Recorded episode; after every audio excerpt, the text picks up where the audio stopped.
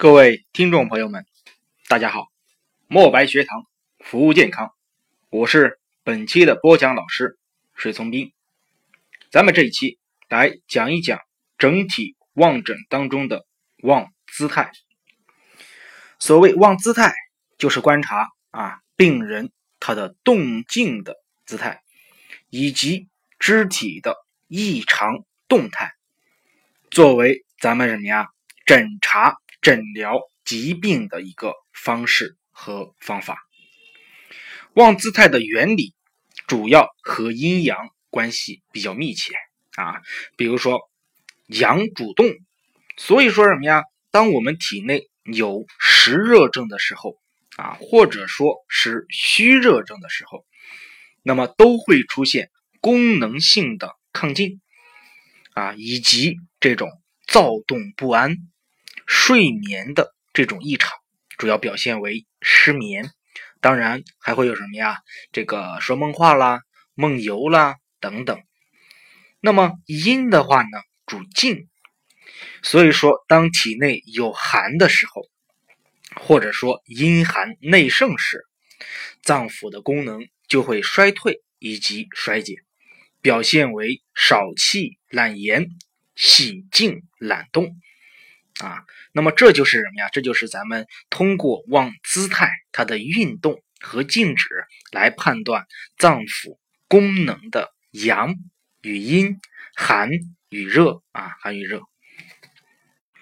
作为这种动静姿态的一个总纲啊，一般情况下，肢体运动、肢体强直、肢体后仰多阳症、热症。和实症，如果说动作喜静，肢体微弱无力啊，或者是向前趴，多半是什么呀？阴症、寒症和虚症。就咱们的这个坐姿上来看，喜欢头往后仰的，多半是肺的实症啊，肺的实症。如果说喜欢向前去倾的，那么多半是肺的虚症。呃，大家的话呢，如果说看过周星驰的啊《唐伯虎点秋香》，那么这个华府的这样一个大少爷和二少爷，他们的话呢，一个是后仰，一个是前俯啊。那么这样的话，两种姿态说明他们两个肺部的疾患不一样，虚实不一样啊。向后仰的是向前倾的，是肺的虚症，这是坐姿。另外的话呢，就是从睡卧的姿态上来看，比如说他喜欢向外啊，以及身体的这样一个辗转反侧啊，肢体的这样一个外展外张，这种说明体内有阳症、热症和实症。如果说肢体肢体啊，不是肢体，肢体蜷缩和内收啊，或者说什么呀，这个动作。幅度很小，那么这个就属于阴症、寒症和虚症啊。仰卧啊，足伸的很很宽啊，然后是湿热症。如果是全卧、缩腿、缩足，那么它就是一个虚寒症。另外的话呢，比如说一些这个强迫性的体位、特殊的姿态，比如说手。护住护在哪个地方，那么就可能哪个地方处有疼痛啊，比如说什么呀，护护头呀，护心呐，护腹呀，还有什么呀，护胸呀等等啊，就说明这些地方什么呀，出现了疼痛的症状。那么咱们一定要什么呀，去看这个什么呀，看这个姿态啊，比如说什么呀，这个比较衰弱和疲惫的姿态啊。那么衰惫的姿态的话呢，呃，它能够什么呀？了解病程的变化啊，疾病的程度以及疾病的转归啊。那么我们说什么呀？我们说在这个《素问》啊《脉要精微论》当中啊，有这样的一个解释，说五脏者，身之强也；头者，精明之府。哎，头的话呢，是我们什么呀？神灵之府，精神所。藏的一个位置，头轻势深，啊，精神将夺矣，啊，就是头往前去什么呀？去倾，然后什么呀？眼神的话什么呀？看起来非常的迷离，说明什么呀？精神涣散。背者，胸中之府也。我们的背，是我们胸的这样一个什么呀？肺的一个家。所以说，在一些肺系疾病的时候，我们的手法大多数会在后背做一些这个分推呀、推擦呀这样的一个手法。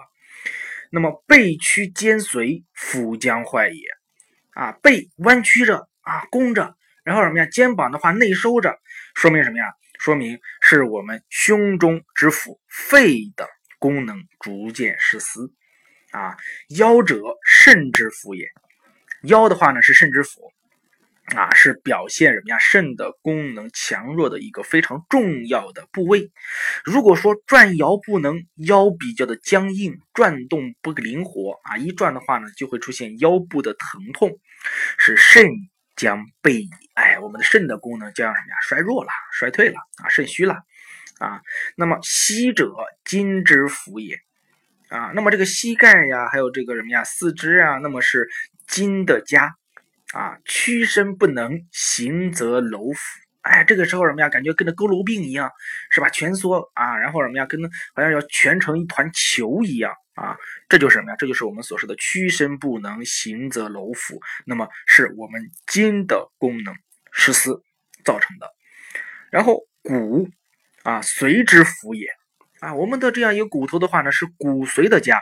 如果说一个人不能久立，啊，然后什么呀？然后在行走的这个时候，就会感觉到非常的疲惫，骨头什么呀？一些疼痛，这是什么呀？这是我们的骨头它的这样一个功能啊，在逐渐的失司，这就是我们什么呀？一些这个疲惫的姿态。那么你要看它疲惫的姿态是在哪个位置，在头呢？在背呢？在腰呢？在膝呢？在骨头？然后不同的位置，那么它有对应的脏腑和部位是不一样的。啊，这就是咱们对于这个呃疲惫姿态啊，它的这样一个转归。其次的话呢，我们还要去看一些异常的动作啊。我们说这个像赵四儿是吧？讲话的这个时候，嘴角不停在抽搐，那么这就属于异常的动作。还有的话，那些小孩子呀，可能在这个生活当中呀，或者是这个呃日常表现当中，有一种频繁的眨眼睛啊、挤眼睛啊，我们说专业术语叫顺目。啊，这些的话呢，都属于异常的动作和姿态啊，比如说口眼的歪斜啊，半身的不随啊，姿态这个什么呀，肢体的话呢，什么呀，控制不了，这种的话呢，这种姿态，那么肯定什么呀，中风了啊，是吧？那中风啊，另外的话呢，如果是这个嘴唇呐、眼睑呐、手指呀，它的这样一个颤动和颤抖。